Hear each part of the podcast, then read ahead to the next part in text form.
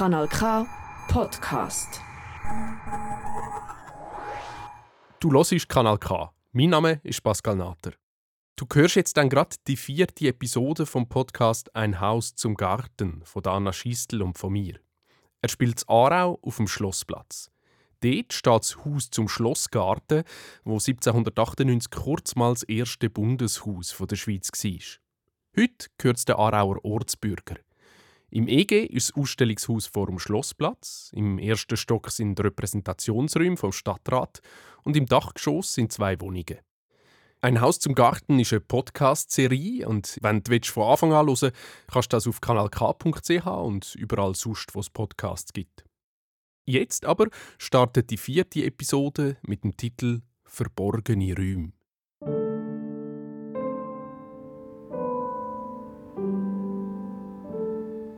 Das Haus zum Schlossgarten in Aarau ist alt. Sehr alt.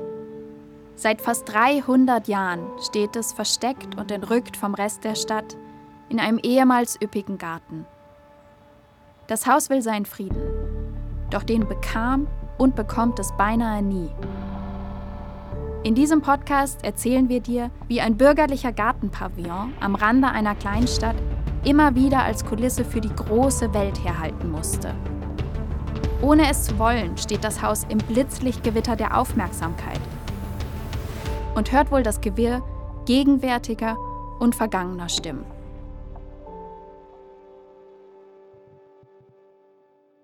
In dieser Episode gibt es eine Stimme, die du bereits kennst, die von Irene Champa. Sie hat bereits in der letzten Folge erzählt, wie sie im Haus aufgewachsen ist. Ihr Vater Max Champa hat hier eine Hals-Nasen-Ohrenpraxis betrieben. Viele Geschichten, die Irene Champa erzählt, haben mir einen ganz neuen Blick auf die Medizingeschichte eröffnet. Manchmal wird es aber auch etwas nebulös.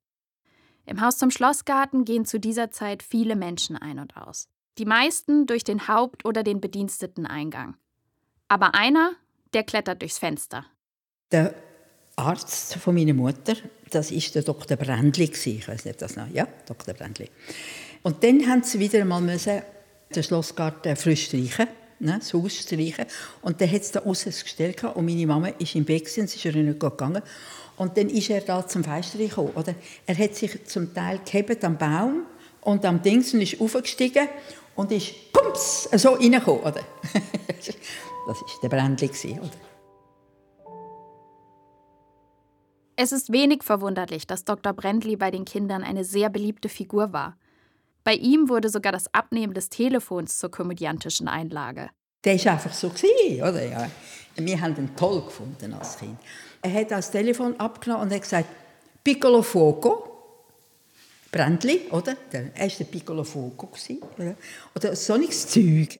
Und weil man ihren Champa so gerne zuhört, lassen wir sie weitererzählen und gehen mit ihr durch den Flur im ersten Obergeschoss. Wie ist das gegangen? Also da hat es einen Korridor gehabt, das so breit wie die Türen ist. Hat es einen Korridor gehabt. Und das war unterteilt gewesen. Das eine ist, wir haben dem gesagt, das kleine Kuchli. Und das andere war das Zimmer von der Schwesterlinie, also von der Kinderschwester. Oder? Und im Gang rein, es hat da eine Armbrust an der Wand. Wir haben die auch gebraucht draussen. Wir haben geschossen mit meinem Großvater.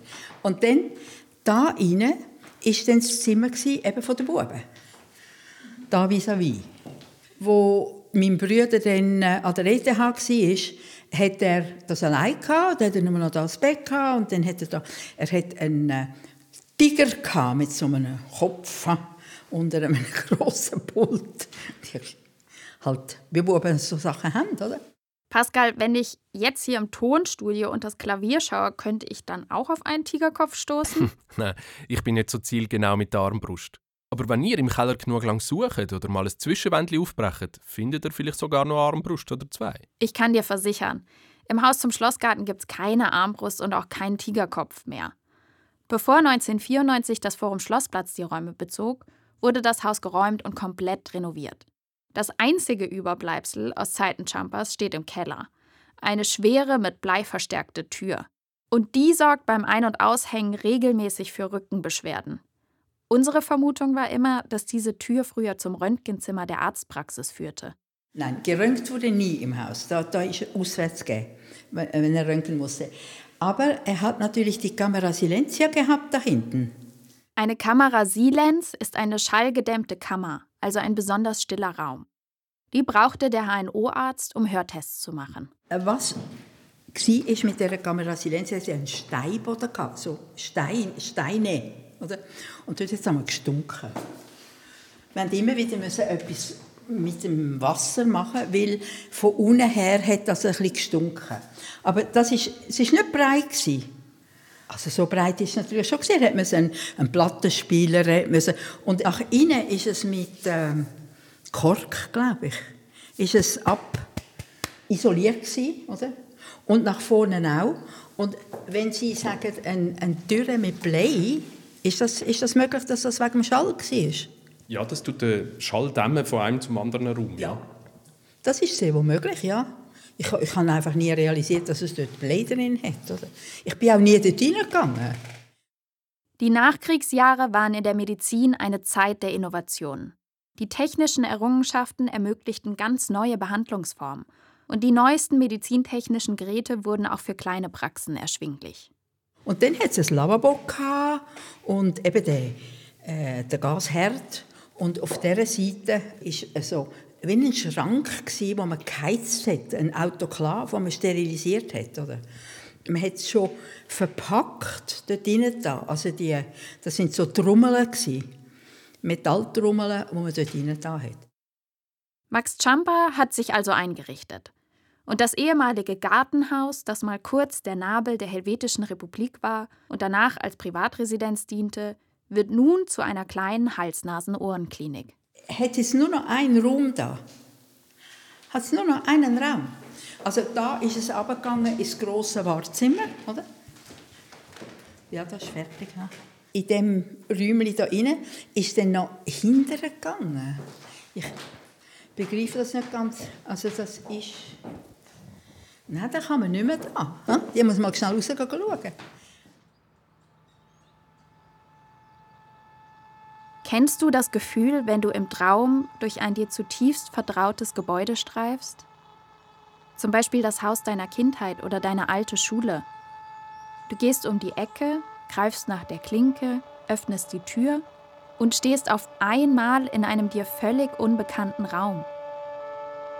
So ähnlich geht es uns in der Recherche zur Geschichte des Hauses. Wir stolpern durch Raum und Zeit, verlieren uns in den Tiefen der Archive und können den Faden nicht mehr aufnehmen. Dann sprechen wir mit einer neuen Person. Plötzlich öffnet sich eine versteckte Tür und wir befinden uns in einer komplett neuen Geschichte. Oder diesmal in einer Kamera Silens. Ein Silbertest nach Halbrock. Sprechen Sie bitte die einzelnen Wörter nach. Erste Gruppe. Geist. Lärm, Ohr, Neid, Flur. Der Mann, der hier mit uns spricht, ist niemand Geringeres als Max Champa, der HNO-Arzt, der Vater von Irin Champa. Die Aufnahme ist aus dem Archiv des Stadtmuseums. Die Registrarin Silvia Jufa hat sie letzte Woche gefunden und uns geschickt.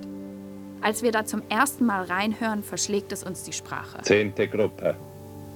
Mord. Schlacht.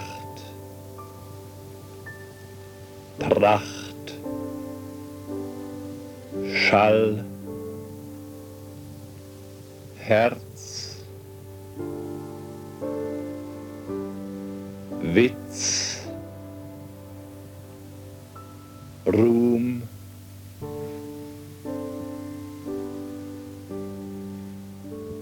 Der Halbrock-Test, den Max Schamper hier einspricht, ist ein Sprachverständlichkeitstest. Über Kopfhörer werden Wortreihen ohne Sinnzusammenhang abgespielt.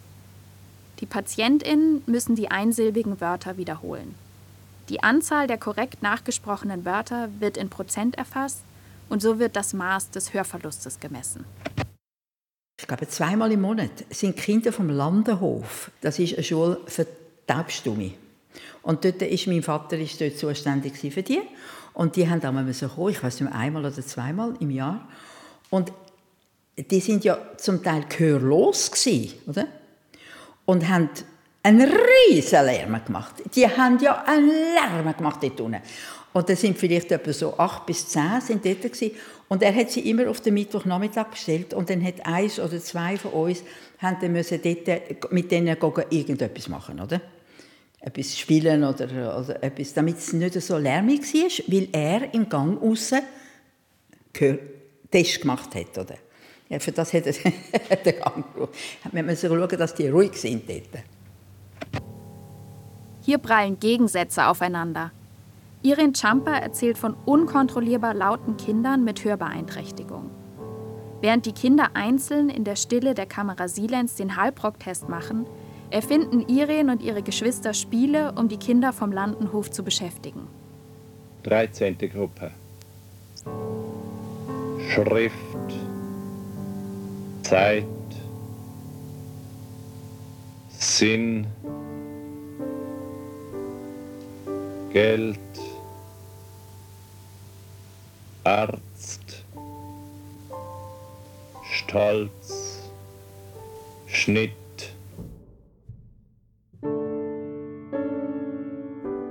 Wenn du die Augen schließt, kannst du die Stimme deines verstorbenen Großvaters hören? Was bleibt von einem Menschen in Erinnerung? Oder anders gefragt, bei welchen Geräuschen, Gegenständen oder Gerüchen knallen deine Synapsen?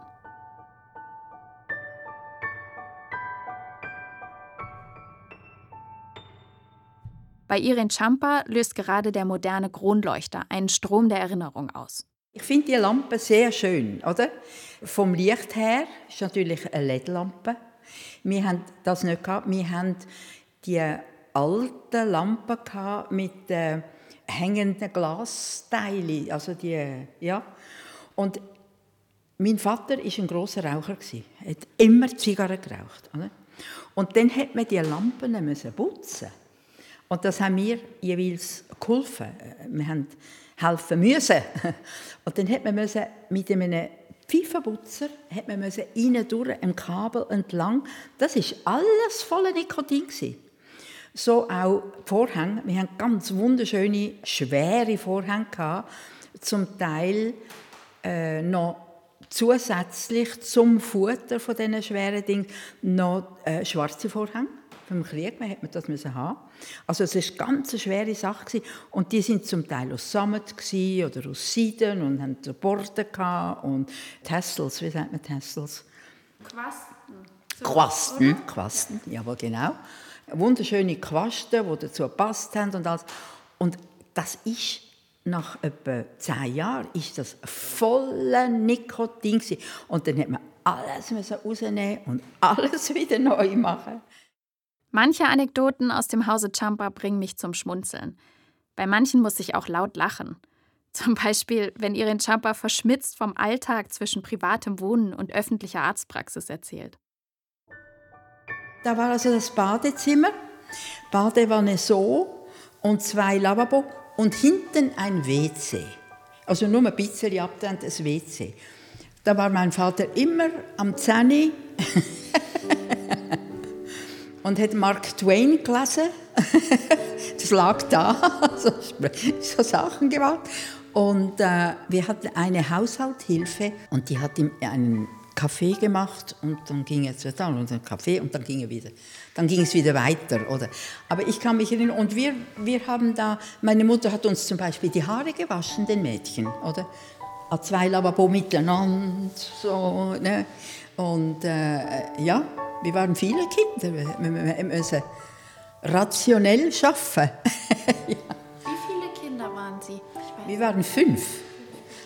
Das sechste ist gestorben, nach ganz kurzer Zeit, ja. Aber äh, wir waren fünf, ja, ja. Das ist etwas gelaufen bei uns.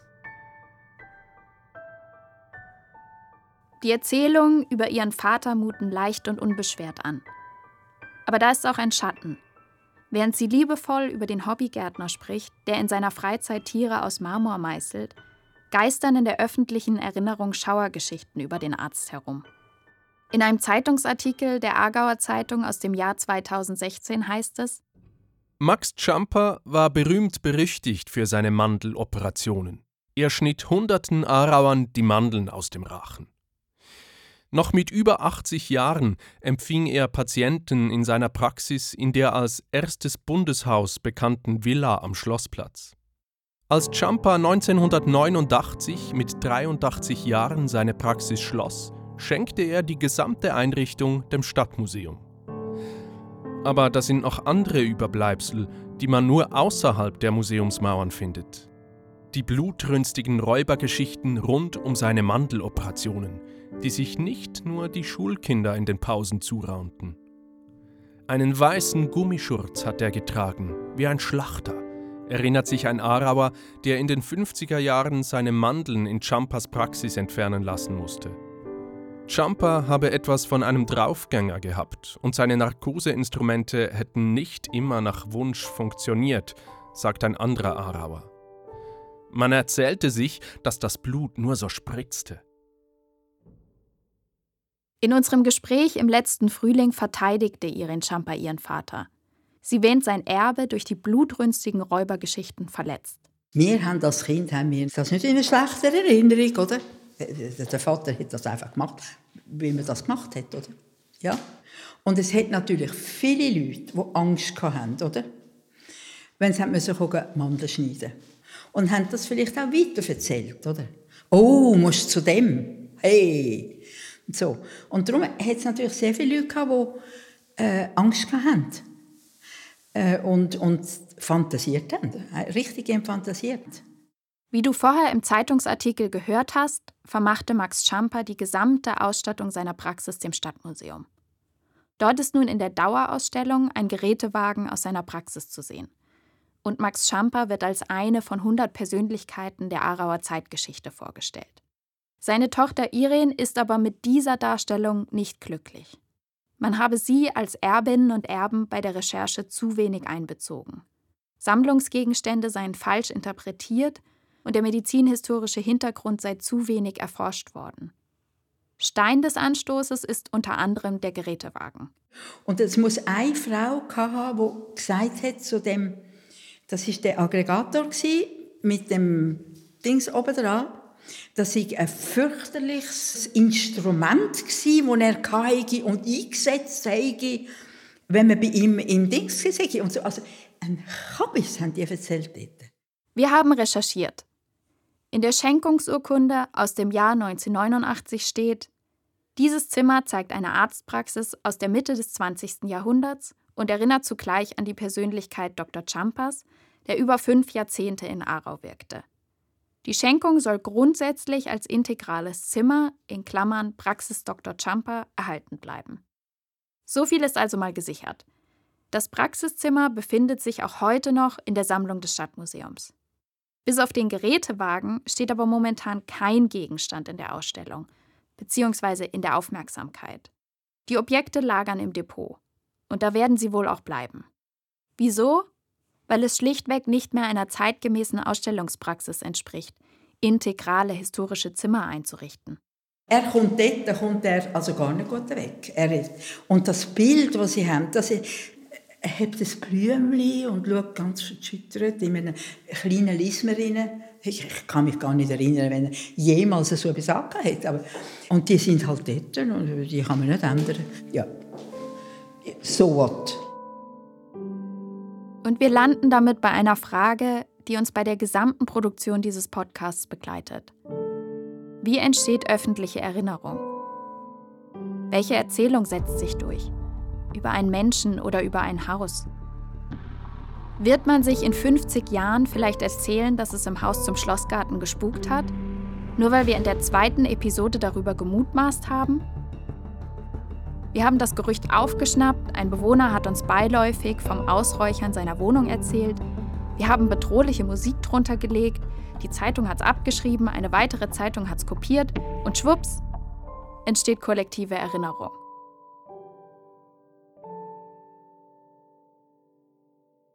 Wir können Irin Champas Unmut über die Darstellung ihres Vaters in der Öffentlichkeit gut verstehen. Gleichzeitig können wir an der Präsentation im Stadtmuseum nichts wirklich Problematisches erkennen. Ja, der Zeitungsartikel von der Aargauer Zeitung freut sich ja schon sehr über die deftigen Gerüchte. Gut, das machen wir ja auch gerne mal. Stimmt. Es ist für ein Museum einfach fast unmöglich, allen Sammlungsgegenständen ihren verdienten Platz zu geben. Da muss man immer auswählen und damit natürlich auch verkürzen. Fast schon dramatisieren. Meistens steht ja ein Objekt stellvertretend für einen größeren Zusammenhang und muss allein ein Handwerk, ein Jahrzehnt oder eine ganze Epoche vertreten. Und auch das machen wir gerne mal. Stimmt.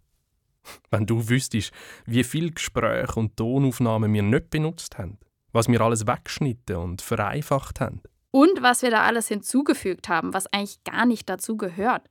TikTok-Memes, Filmtrailer, Geräusche oder sogar Nationalräte. Wir versuchen die Vergangenheit zu verstehen und zu interpretieren und haben dafür natürlich nur unsere heutige Fantasie zur Verfügung.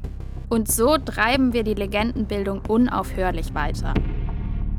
History Channel Reloaded sozusagen. So, jetzt ist aber genug Selbstreflexion, oder? Ja, ich glaube, wir brauchen hier ein Witz. Ah, danke, Herr Jumper. Doch zurück zu Irene Champer. Abseits der Gruselgeschichten, die über ihren Vater in der Öffentlichkeit kursieren, erlebt sie immer noch die Dankbarkeit vieler Menschen, die von ihm behandelt wurden. Ich war an einer Klassenzusammenkunft am letzten Samstag vom Jahrgang und die haben mir dann erzählt, wie sie den Schlossgarten erlebt haben. Und da haben wir also zwei haben mir gesagt, dein Vater hat uns das Leben gerettet. Dann habe ich gesagt, ja, wie er denn das gemacht? dann haben sie gesagt, der eine hat Stirnhöhle und Kieferhöhle Eiterungen lang. Und der andere hat äh, Innenohr Eiterungen gehabt. Und das hat man behandelt, mal auch. Es ist aber nicht vorwärts gegangen. Und das ist natürlich gefährlich. Das kann eine Hirnhautentzündung geben und, und so Sachen. Und dann hat mein Vater gesagt, jetzt probieren wir etwas anderes, das ich jetzt kann bekommen kann. Und das war Penicillin. Und der eine hat gesagt, er, hat nachher, er ist nachher zu seinem Hausarzt, oder? Dr. Oehler ist das ja, der hat ihm einmal in der Woche, es ist sehr lang gegangen, aber sie haben das weggebracht. Beide haben sie weggebracht. Aber also die haben behauptet, beide, er hätte gesagt, er könne jetzt das bekommen. Das Antibiotikum Penicillin ist 1928 entdeckt worden. Anfangs war die Herstellung viel zu teuer. Im Verlauf des Zweiten Weltkriegs wurden neue Produktionsmethoden entwickelt, sodass es im amerikanischen Militär in größerem Maßstab therapeutisch eingesetzt wurde. Vorher waren Infekte kaum beherrschbar. Eine kleine Blessur, die sich entzündete, bedeutete für viele Soldaten das Todesurteil. Mit Penicillin konnten sie nun erfolgreich behandelt werden. Das war eine Sensation. Allerdings war Penicillin immer noch sehr teuer und knapp. Hier aus dem Deutschen Bundesarchiv. Die Welt im Film vom 6. Dezember 1946. Und eine weitere Gefahr für die Gesundheit? Falsches Penicillin vom schwarzen Markt. In Berlin hatten sich 21 Angeklagte vor einem amerikanischen Militärgericht zu verantworten. Sie verkauften Gesichtspuder und zerstampfte Athebrin-Tabletten als Penicillin. Das sehr gefragte Heilmittel Penicillin wird von den englischen und amerikanischen Behörden nur zur Krankenhausbehandlung deutscher Patienten geliefert. Die Angeklagten vertrieben das falsche Penicillin auf dem schwarzen Markt und erzielten Gewinne bis zu 2 Millionen Mark. Injektionen mit diesem falschen Penicillin können zu schweren Krankheiten und sogar zum Tode führen. Daher Hände weg vom schwarzen Markt. Es geht um Gesundheit und Leben.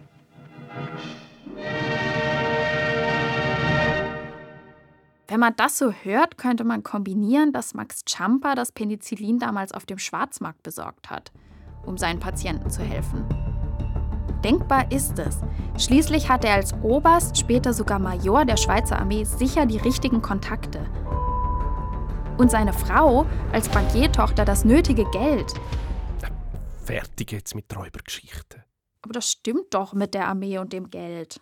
Ich weiß, wir sind nach dem Recherchieren unabhängig voneinander auf die gleiche These gekommen. Meinst du, hier gehen unsere True Crime Impulse wieder mal mit uns durch? Vermutlich schon. Aber wir haben halt auch Futter für wilde Thesen bekommen.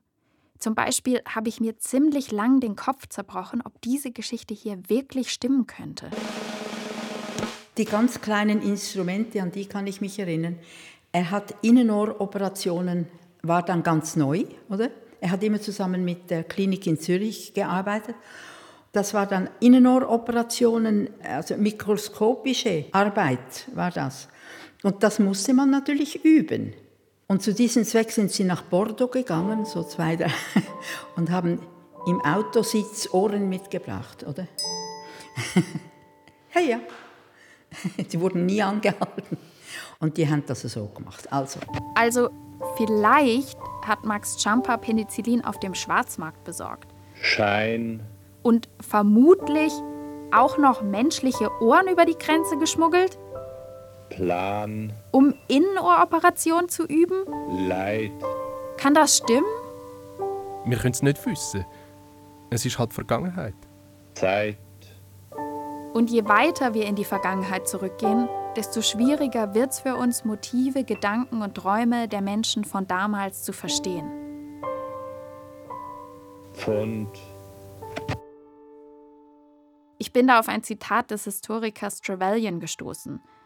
Er sagt, die Poesie der Geschichte liegt in der wundersamen Tatsache, dass hier, auf diesem uns so vertrauten Flecken Erde, früher andere Menschen standen, die genauso real waren wie wir heute. Sie dachten ihre eigenen Gedanken, waren von ihren eigenen Träumen geleitet. Aber nun sind sie alle verschwunden. Generation für Generation verschwinden ineinander. Auch wir werden eines Tages verschwunden sein.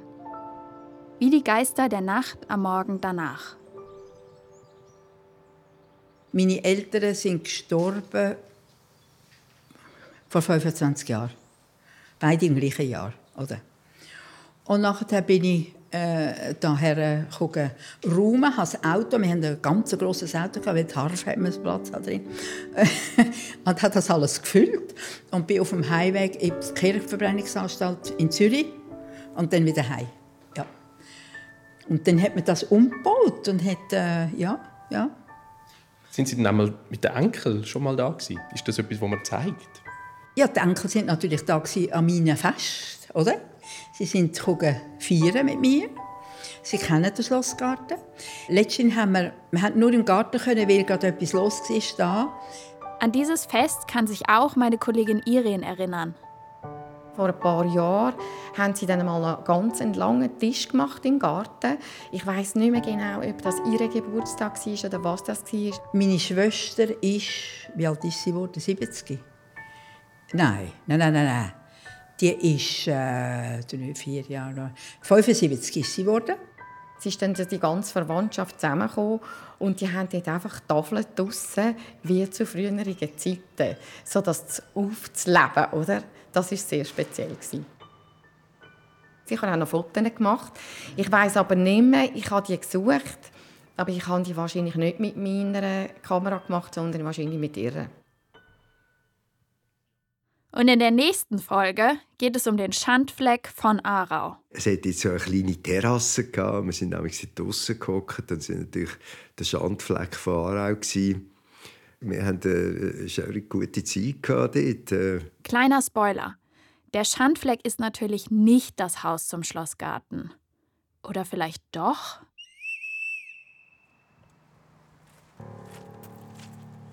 Ein Haus zum Garten. Ein Podcast des Forum Schlossplatz. Ein Transformationsprojekt unterstützt von Bund und Kanton. AutorInnen Pascal Nata und Anna Schistel. Projektteam Lena Friedli, Pascal Nata und Anna Schistel. Grafik David Mirko. Illustrationen Katrin von Niederhäusern. Mit den Stimmen von Irene Umbricht-Schamper, Max Schamper, Pascal Nata, Irene Hochurli und mir, Anna Schistel. Hat dir der Podcast gefallen? Dann empfehle ihn doch weiter. Wer in deiner Bekanntschaft ist leidenschaftliche Gärtnerin? Wer mag Verschwörungstheorien? Wer studiert Medizingeschichte und wer in deinem Umfeld setzt gerne Gerüchte in die Welt? Vielleicht kennst du auch eine Bundesrätin oder einen Stadtpräsidenten, die sich diesen Podcast unbedingt mal anhören sollten.